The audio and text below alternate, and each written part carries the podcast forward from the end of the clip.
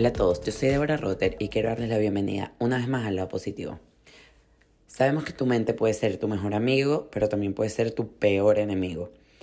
Y ahora, esa excusa de que, bueno, yo soy así, no hay nada que hacer, que me quieran como son, no sé, yo siento que ya pasó de moda. Es que hay tantas, tantas cosas que se pueden hacer por mejorar, por evolucionar, por cambiar esas cosas que a lo mejor no nos encantan de nosotros. Y bueno, una de ellas es el tema de hoy y se conoce como inteligencia positiva. Su creador se llama Shirzad Shamin y propone una serie de herramientas que fortalecen la parte de tu cerebro que en efecto sí te sirve y silencia la parte que la sabotea. Maneja los desafíos de la vida con una mentalidad mucho más positiva y menos estrés. Es una especie de gimnasio en el que ejercitas a tu cerebro. Y bueno, hablo de este tema con Jennifer Benayón, quien es psicóloga y coach profesional dedicada a ayudar a individuos, equipos y empresas a navegar y explorar la relación entre ellos y con los demás, aportando claridad y desarrollando su máximo potencial para convertirse en líderes positivos de sus vidas. Ella utiliza la inteligencia positiva como herramienta en sus sesiones de coaching para entender mejor el mundo interno de sus clientes, identificando los saboteadores dominantes y desarrollando la sabiduría a través de un trabajo en conjunto donde desarrollan herramientas que permiten gestionar mejor estos pensamientos y por ende generar respuestas más asertivas, creativas y compasivas. El episodio me parece interesantísimo y bueno, antes que me pregunten el quiz para ver cuáles son esos saboteadores, em, lo van a conseguir en la descripción del episodio. Espero que lo disfruten tanto como yo.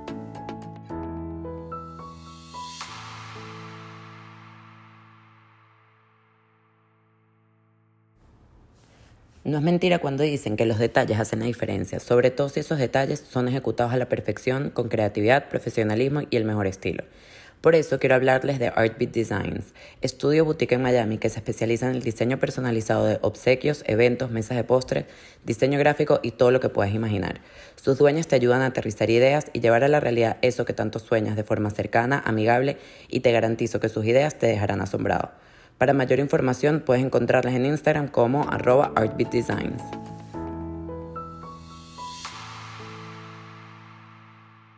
Hola Jenny, ¿cómo estás? Gracias por acompañarme hoy. Hola Débora, gracias a ti, qué chévere poder estar aquí contigo. Me encanta. Y me encanta que me estabas contando ahorita justo que tienes como un podcast club y me parece una idea genial no sé en verdad si lo debería decir para que no te roben la patente, pero me pareció demasiado cool, demasiado, demasiado cool. Este, mm, antes de empezar, como sabes, me gusta que mis invitados cuenten un poco su historia, de quiénes son. Y mm, hablando contigo, algo que me llamó muchísimo la atención es que tú estudiaste psicología y ahora te estás certificando como coach. Y, o sea, no sé si aparte, o sea, también quiero que nos expliques eso, hiciste como una certificación en inteligencia positiva, que es el tema de hoy. Entonces, porfa, cuéntanos un poquito, porque siento que muchas veces uno asocia coach como una persona que no estudió psicología y quiere dedicarse a esto, pero es menos tiempo o es menos. Entonces, me, me llamó mucho la atención ver que ya con el título de psicóloga te encanta el, o sea, el hacer, lo que puedes hacer como coach. Sí. Bueno, sí, te cuento un poquito. Estudié psicología en Venezuela. Eh, luego trabajé un par de años en Venezuela como psicóloga con grupos y, en colegios. Luego me dio como, he cambiado por muchas profesiones, entonces luego me dio como mucho interés en entender cómo es el comportamiento del consumidor y empecé a trabajar en una compañía en el área de mercadeo, estudiando desarrollo de nuevos productos, haciendo research de, de qué atraía y qué no a los consumidores para comprar más productos, etc. Luego trabajé en otra compañía como asistente de marca y decidí hacer una, un máster en marketing en la Universidad Católica. Eh, luego decidimos mi esposo y yo mudarnos a Miami y emprendimos un proyecto juntos donde comenzamos a hacer un eh, establecimos un negocio de construcción juntos, donde trabajé ahí por siete años. Aprendí de todo, desde contabilidad, ventas, eh, bueno, hice un poco de marketing, era la persona encargada de seleccionar el personal, siempre estaba muy preocupada porque el personal esté contento en el área de trabajo, por preocuparme porque anotar todos los cumpleaños de cada uno de los empleados y celebrárselos. Y cuando llegó la pandemia, tuve el tiempo de pausar un poquito y pensar y cuestionarme a mí misma si lo que estaba haciendo era lo que quería hacer, si, si era algo que me apasionaba y si querías continuar en ese camino. Y la verdad que volví a conectar con mis raíces y ahí fue cuando decidí certificarme como coach.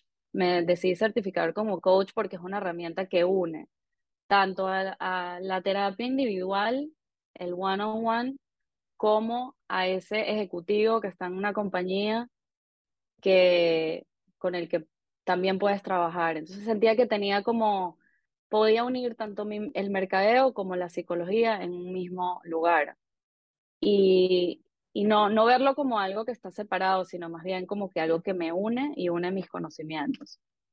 Durante ese camino de certificación como coach existen miles de herramientas del coaching que fui descubriendo y una de ellas es la inteligencia positiva que decidí certificarme.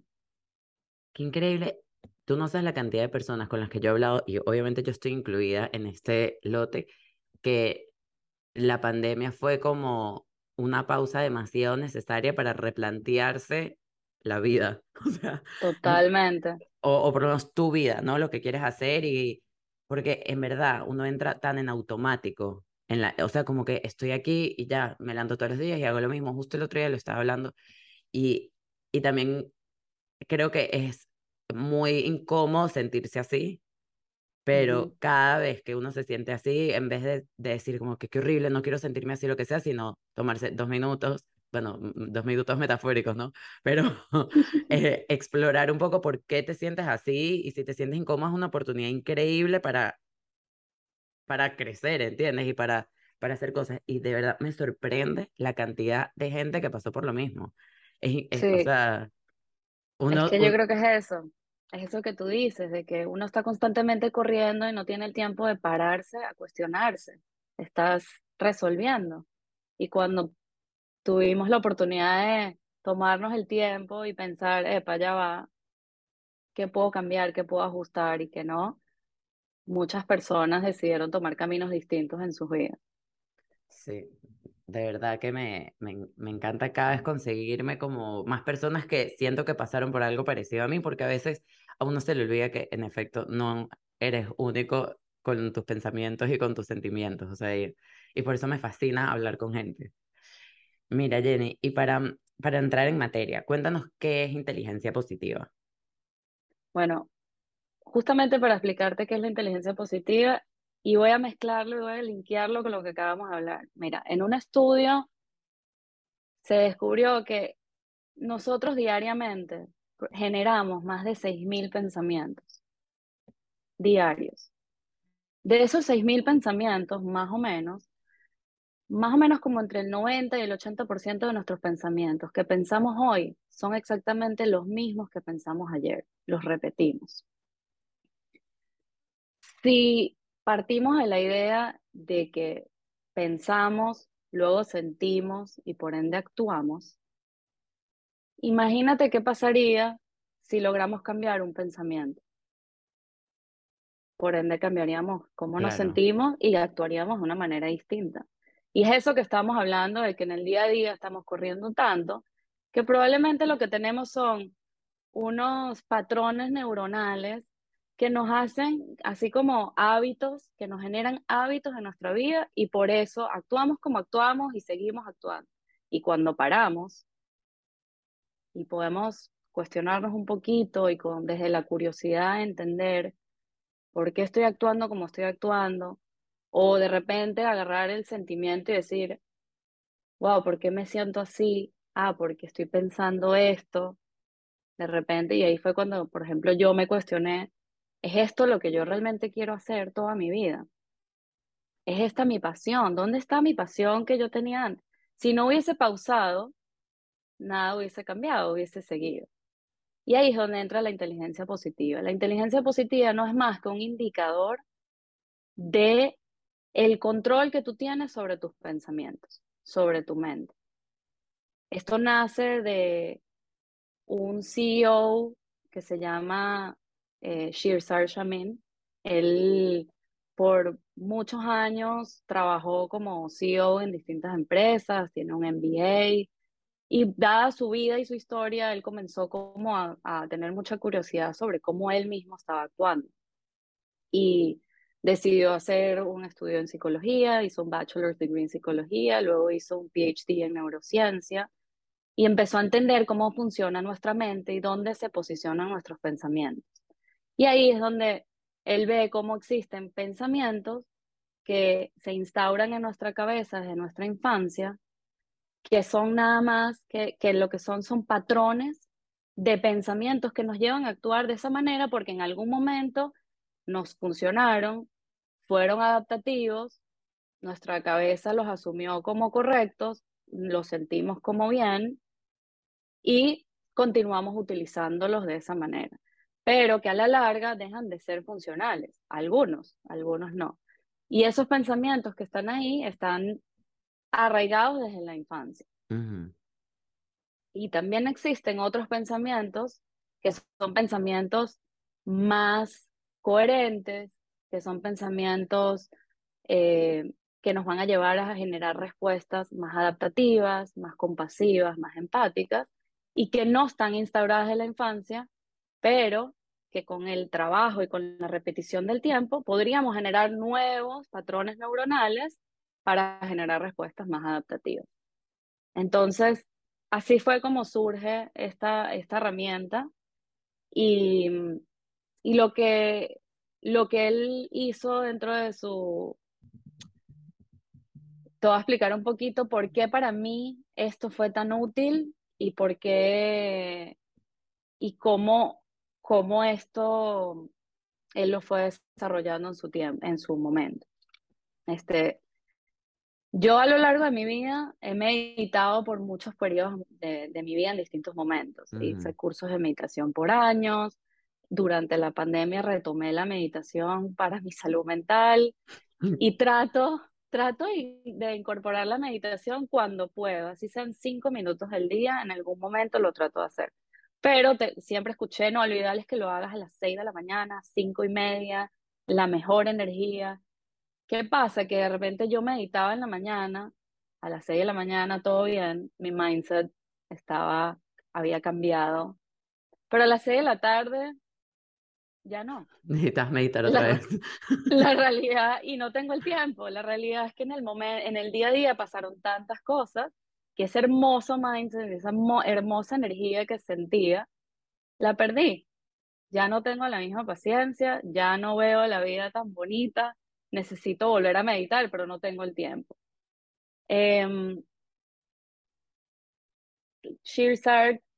nos explica que para que poder realizar estos nuevos patrones neuronales existen actividades diarias físicas que no duran más que 10 segundos, que nos permiten pausar un momento, calmarnos y tomar decisiones más asertivas.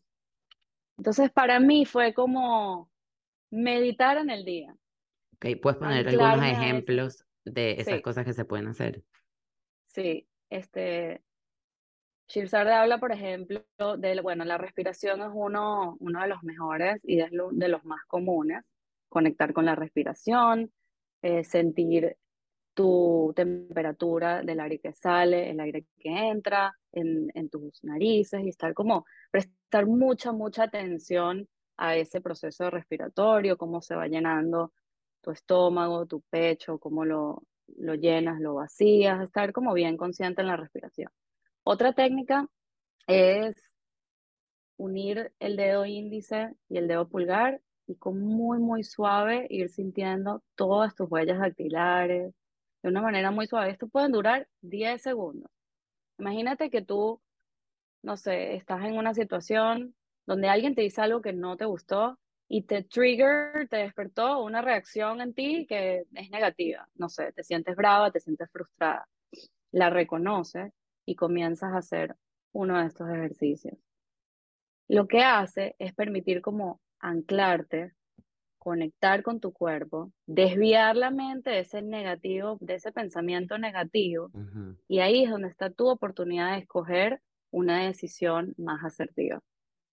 Qué interesante. Existe, existe ese, ese ejercicio, existe también, por ejemplo, enfocar tu mirada en algún objeto con mucha, mucha atención, mirándole, eh, no sé, la textura, la, temperatura del objeto, los colores. Y, por ejemplo, estás en un restaurante. Hay muchas técnicas y, y cada técnica en la que te funciona. Claro, me da risa que siento que, un día me vas a ver tipo... Tal cual. Viviendo algo así. Pero existen técnicas que primero no a todo el mundo le funcionan las mismas. Claro. Y también eso, lo que tú dices, de repente no vas a estar caminando en la calle y vas a estar y que, epa, ¿qué estás haciendo? ¿No? Pero de repente te puede funcionar también, otra de las técnicas es mover todos los deditos de tus pies y contarlos. Y son 10 deditos y los vas moviendo y los vas contando y esa es una, una de las técnicas que tú puedes estar donde sea y en tus zapatos nadie se va a dar cuenta que tú estás completamente intentando anclar tus emociones, intentando anclarte. Me fascina. Bueno, sabes que em, grabé un episodio con Shari Keren sobre extracciones sanas. Y siento que esto es un poco, o sea, va un poco relacionado, ¿no? Es como que cuando tienes ese momento de ansiedad, contar hasta 10 o ver los ingredientes de, de algo que tienes enfrente. Cosas así como que cambiar, ¿no? O sea, como que desviar tu mente, distraerte. Distraerte, distraer ese pensamiento que es automático. Porque ahí es donde está la clave, que es el awareness y la conciencia, que es un trabajo, no viene rápido. Esto no es un ejercicio de la noche a la mañana, es como cuando vas al gimnasio y agarras una pesa y obviamente en un día no vas a tener el músculo que quieres. Este es un músculo que se va a desarrollar y, él lo llama incluso el em, mental fitness. Es justamente eso, es justamente el poquito a poquito establecer nuevos patrones de conducta. Me encanta que, que se, o sea, que se diga que uno puede cambiar, ¿entiendes? Y que igual que uno ejercita su cuerpo, puede ejercitar su mente, porque creo que muchas veces uno cree que, mira, yo soy así, ¿entiendes? O esta es mi manera de ser, esta es mi manera de actuar, ya, como que, que, me quieren como soy. Y, o, me tengo que aceptar como soy. Y no, o sea, uno puede cambiar y uno puede mejorar. Y estas herramientas en, en realidad sí funcionan. Y algo que, o sea, porque esto hay un quiz, además, ¿verdad? Que, que tú me mandaste a hacerlo. Y mm, una de las primeras cosas que determina este quiz es quiénes son tus saboteadores. Entonces, o sea, quiero que nos expliques un poco qué son tus, o sea, qué son estos saboteadores, cuáles son, y mm, porque también me parece muy cool pensar, o sea, yo soy, no sé, yo me imagino todo, y para mí es muy cool pensar, a veces te dicen como que la manera en que te hablas, y obviamente es, es, o sea, ya además lo hemos hablado también aquí en otros episodios, que es demasiado importante como tú te hablas, la narrativa, incluso como le hablas a tus hijos, pero me parece muy cool ponerle nombres saboteadores porque como que son unos muñequitos que están en tu cabeza y saber que no, no eres tú en verdad, son Exactamente. estos personajes que, que tienes. Entonces, bueno, porfa, explícanos qué son los saboteadores y cuáles son. Sí. Eh, para mí, yo lo veo como Shirzard agarró distintos tipos de pensamientos, los aglomeró y les puso un nombre. Y aglomeró 10. Y son 10 caracteres que los llamó saboteadores, que dependiendo de la situación, ellos te they hijack your mind, te secuestran tu mente y te hacen actuar de cierta manera. Entonces, existen 10 sabotadores que todos lo tenemos en mayor o menor medida. El primero es el juez, que es el saboteador número uno que todos tenemos, que es el que nos, nos permite o nos hace juzgarnos a nosotros mismos, a los demás y al entorno que nos rodea. Es ese que nos dice, ver, no puedes, no vas a poder, you're not good enough, o lo puedes hacer mejor, o ver, qué mal estuvo la cena. Típicos cosas que nos pasan diariamente. Es ese juez que es bien fuerte y que si lo comparamos un poco con la psicología, es esa figura que Freud habla como el super yo. Esa figura paterna o materna dominante que te dice esto está bien, esto está mal, va bajo la norma y en función a esa norma juzga. Luego está el stickler. El stickler es el perfeccionista. Es esa persona que busca la perfección en todo lo que hace. Y en buscar esa perfección en todo lo que hace, no se da cuenta que a nivel emocional lo que estás gastando muchísima energía y se está olvidando de vivir el momento y de disfrutarlo. Después está el, el pleaser, que es el que está buscando la aceptación en los demás a través de complacer a los demás, pero dejando de lado a sí mismo. Está el hyperachiever. El hyperachiever es el que, el que busca la autoaceptación y está condicionada a sus logros. Mientras más certificaciones tenga, mejor soy, más me quiero. Está el, el, el, la víctima. La víctima es el que está enfocado en las energías, en las emociones negativas para llamar la atención. El que todo el tiempo, no, es que a mí me pasó esto. Bueno, como, como la palabra lo dice. Está también el hyper rational. El hyper rational es el que justifica todo de una manera racional. Me da risa que a mí me salió eso que sí, cero. y eso es bien cómico, porque lo más interesante de este test es que los sabotadores pueden ser tan, tan inteligentes que a pesar de que te, te indiquen cero, maybe en distintas situaciones, es el que más te está hijacking, es el que más te, te está secuestrando pero tiene la capacidad de estar tan perdido ahí en tu cabeza que, tú mismo lo niegas. Que ni lo veo. Que ni lo ves. Y es, el que maybe en ciertas situaciones es el que más domina. Me dio mucha risa y me salió que lo tenía en cero. sí, es muy, bueno, es muy útil ese test y dura nada más que, no sé, cinco minutos, seguro, ¿no? Sí. Eh, bueno, el hyperrational, como te decía, se percibe como una persona fría, que no conecta mucho con sus emociones, establece relaciones superficiales para no entrar mucho en, en detalle con las emociones. Después está el, el hipervigilante, que es esa persona que está constantemente evaluando los riesgos de todo lo que pasa y no descansa. Es esa persona que si va a hacer alguna actividad, primero evalúa dónde es, a qué hora es, dónde me voy a estacionar, qué tengo que llevar, qué no tengo que llevar, no sé qué, está todo el tiempo tratando de ver los riesgos. Está el restless, que es el que está constantemente buscando una emoción en la siguiente actividad. Es esa persona que hace mil cosas en un día, pero en verdad no está haciendo nada. O es esa persona, o sea, no es que no está haciendo nada, no está enfocada y no está presente en el momento en el, en el que está viviendo. Está el controller, que es el que intenta también, tiene la necesidad de controlar todo, sus propias acciones y las acciones de los demás. Entonces, quizá está eh, perdiendo la oportunidad de que la otra persona se desarrolle por sí misma, porque tiene esa necesidad de controlarlo todo. Y está el avoider, que el avoider es el que va de todas las situaciones y todos los conflictos para evitar entrar en problemas. Me, me parece demasiado interesante, pero yo te, leyendo, ¿verdad? Y bueno, hice el test, leí sobre el tema, escuché el TED Talk de, mm, de una manera que me aprenda su nombre porque... De eh, sí, no, eh, soy así.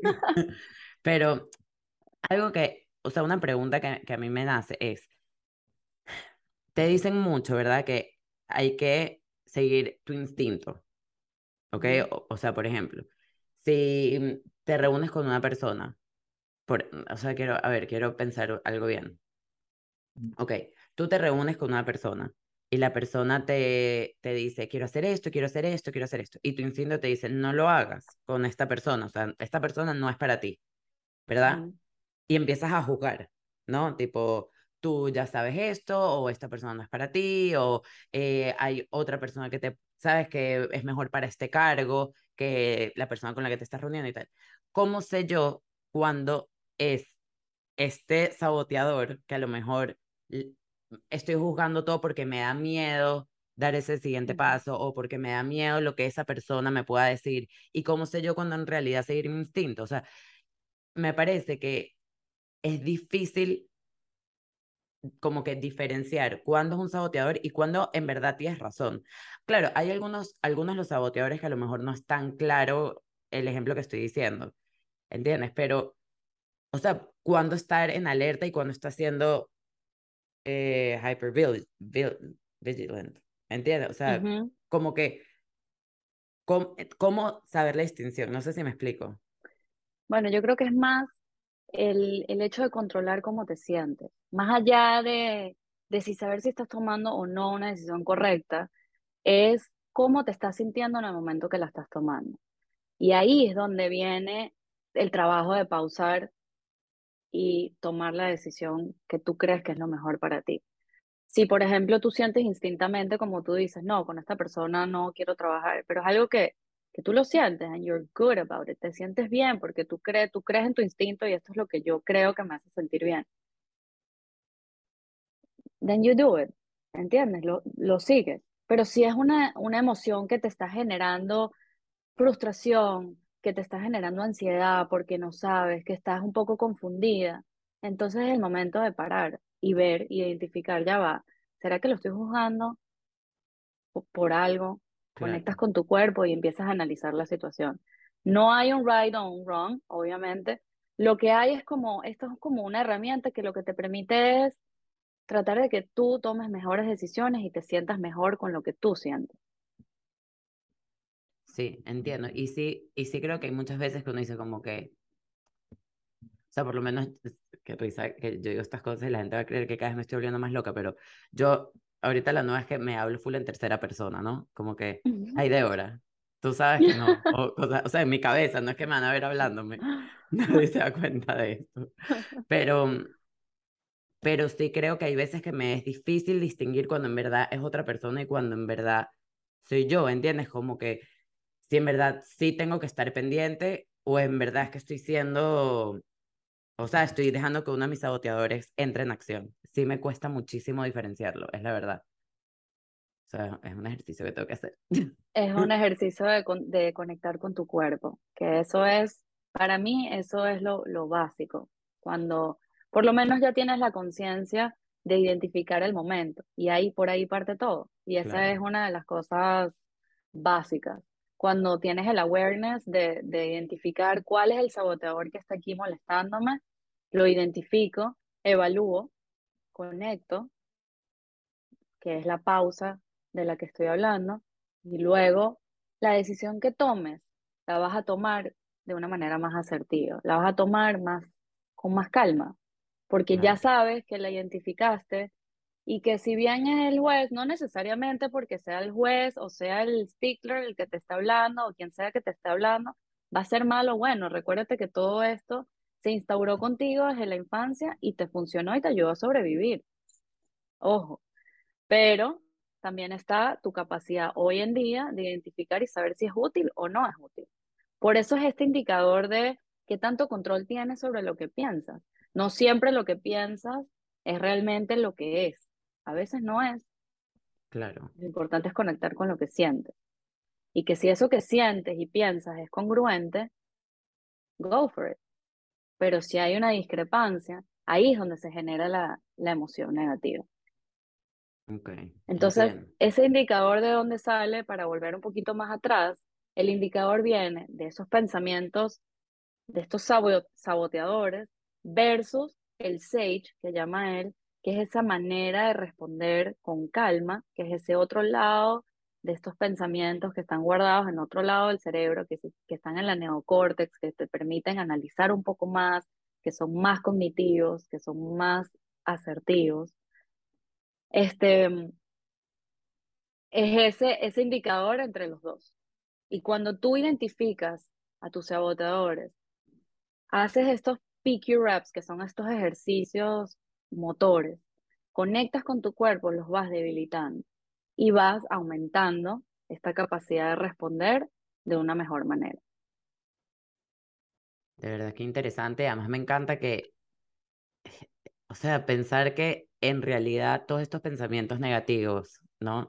Que que vienen con los saboteadores están en una parte de tu cerebro que creo que, si no me equivoco, están muy ligados a la supervivencia, como que a lo más... Eh, ay, bueno, se me fue la palabra. O sea, como lo más... Instintivo. Instintivo, exacto. Y Sí.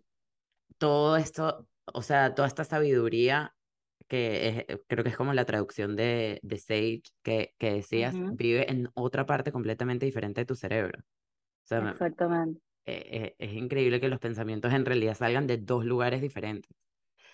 Y, mm, o sea, creo que ya sabemos más o menos cuál es nuestro, como, cómo podemos hacer el mental fitness, ¿no? Cómo, o sea, cuál es Sí. nuestra, nuestra tarea. Pero ¿hay alguna anécdota que hayas visto estudiando o que contaron o que hayas visto en ti o, sabes, en, en alguien que hayas dicho, wow, de verdad funciona? O sea, este, estos ejercicios, o sea, como llevado a la, a la, a la, a la práctica y no, sabes, dejar un poco la teoría. Claro. em, bueno, primero una de las maneras que, que de controlar esta o de generar esta sabiduría también está desde la curiosidad, de que en ese momento en el que tú pausas un poquito y decides conectar con tu cuerpo y empiezas a, desde la curiosidad, pensar, bueno, a ver, ¿qué otra, qué otras opciones o qué otros caminos puedo tomar? ¿Cuáles otras decisiones puedo tomar? Eh, también nos enseña a empatizar con la otra persona, a empatizar con, con la otra persona y contigo. Y un ejercicio que para mí fue súper valioso fue una manera de empatizar, que es muy, que todo el mundo te habla, no, tienes que tener empatía. Bueno, ajá, ¿cómo tengo la empatía? ¿Cómo me logro poner en verdad en los zapatos del otro? Y él, una manera muy práctica que él nos enseña es a través de, de ver una foto de un niño de, de ti, de cuando tenías cinco años. Un niño, una niña completamente inocente, llena de vida, sin libre de juicios, y que tú puedas ver a la otra persona a los ojos, y a pesar de que esa persona te está detonando un poco de sabotadores en tu cabeza en algún momento, tú la veas a los ojos y conectes con su niña de cinco años o con su niño de cinco años. Y es una manera increíble de empatizar.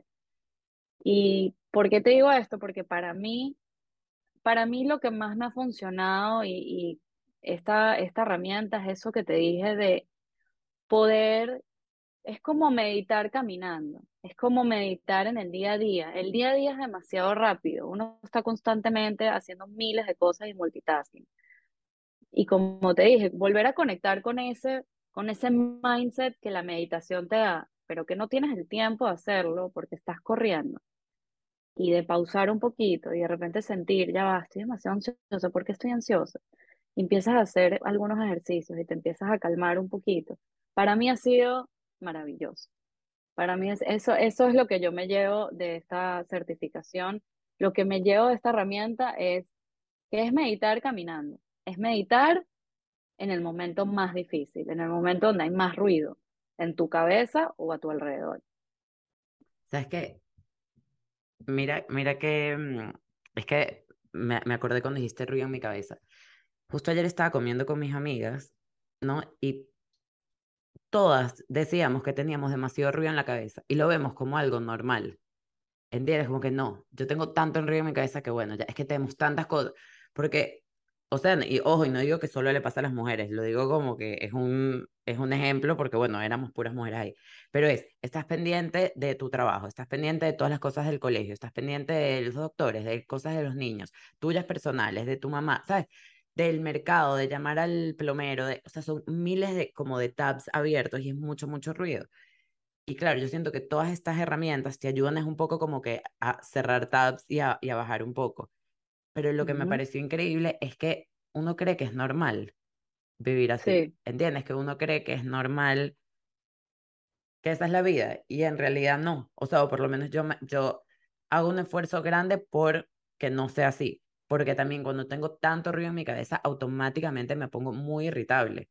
O sea, no, ya hay un momento que no me entra, ¿sabes? Así cuando dicen tipo, no me entra ni un granito más de arroz. Así, eh, pero en mi, en mi cabeza. Entonces cualquier cosa me detona.